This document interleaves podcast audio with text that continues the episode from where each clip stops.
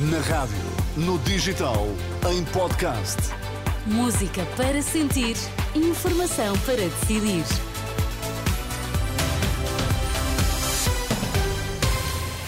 Os destaques deste domingo no arranque da edição das 5 na Renascença. Boa tarde. Boa tarde. André Ventura e Pedro Nuno Santos trocam acusações sobre a verdade e a mentira. Dinamarca tem novo rei, milhares celebram em Copenhaga, apesar do frio.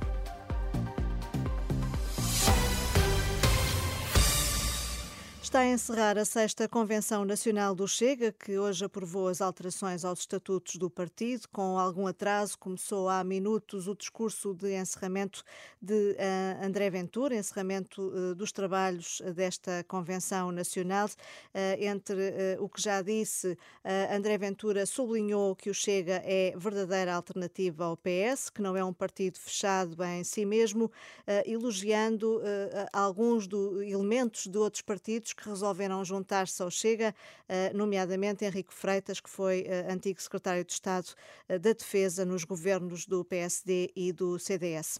À entrada e à chegada para nesta convenção esta tarde, à entrada, André Ventura fez questão de responder às críticas de Pedro Nuno Santos, o novo líder socialista, que hoje falou da reunião do Chega como o Congresso da Mentira.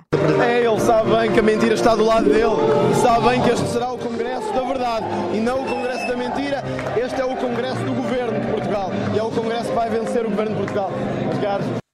A confiança de André Ventura, que, como dissemos, discursa ainda uh, nesta altura e teremos naturalmente o resumo dessa intervenção em próximos uh, noticiários. As críticas de Pedro Nuno Santos foram feitas a partir do Funchal, ao início da tarde, onde discursou no Congresso do PS Madeira. O Congresso Chega, na realidade, como todos têm reparado, é o Congresso da mentira. Não há intervenção naquele Congresso que, do início ao fim, não tenha mentira, não tenha uma tentativa permanente de enganar o povo português, de manipular a verdade. Caras e caros congressistas, nós temos um partido que se apresenta em Portugal como um partido antissistema, mas tem o pior do sistema. Políticos que não sabem fazer outra coisa que não mentir, tentar enganar, manipular a verdade. Pedro Nuno Santos e Mariana Mortágua criticou hoje o PS pelo fracasso nas políticas de habitação e saúde e garantiu que o Bloco de Esquerda vai ser determinante para resolver a crise nestes setores. No almoço com militantes em Santo Tirso, a coordenadora do Bloco eh, propôs que o salário mínimo aumente para 900 euros já este ano e 50 euros depois, todos os anos, ao longo da próxima legislatura. A Dinamarca já tem um novo rei. Frederic X subiu hoje ao trono depois da abdicação da sua mãe, Rainha Margaret, que reinou por 52 anos. A transferência de poderes decorreu este domingo e está a ser amplamente festejada pelos dinamarqueses.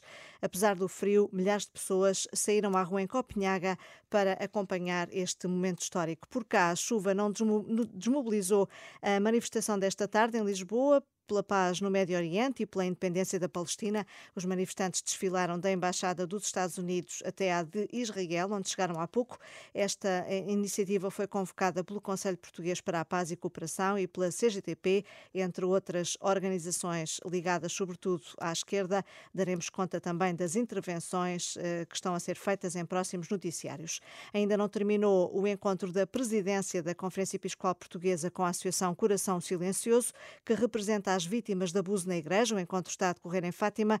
A associação foi recebida na última sexta-feira pelo Presidente da República, anunciando no final que Marcelo defendeu que haja uma nova comissão sem participação da Igreja, porque acredita que é também a responsabilidade do Estado pagar indenizações às vítimas uh, destes crimes. Não é para todos celebrar 75 anos de vida e 60 de carreira, mas é o que acontece hoje mesmo a António Sala, que logo à noite no Casino de Estoril estreia um espetáculo inédito para celebrar uma vida dedicada à rádio à televisão e ao palco. O espetáculo, com o apoio da Renascença, andará depois pelo país até novembro. Já dia 20 vai estar em Cantanhete. António Sala foi durante anos a voz do despertar, aqui na Renascença, ao lado de Olga Cardoso, num programa que fez história no meio rádio em Portugal. Na última semana foi condecorado pelo Presidente da República com o grau de Comendador da Ordem do Infante Dom Henrique. Referência ainda ao futebol, porque o Benfica recebe o Rio Ave às 18 horas. Os Dragões uh, entram depois em campo às 8 e meia da noite, jogam com o Braga. Os dois jogos uh, têm relato garantido aqui na Renascença, na edição especial de Bola Branca, que começa uh, ao longo da próxima próxima hora e vão ter também acompanhamento ao minuto em rr.pt. É tudo por agora. Boa tarde. Bom domingo.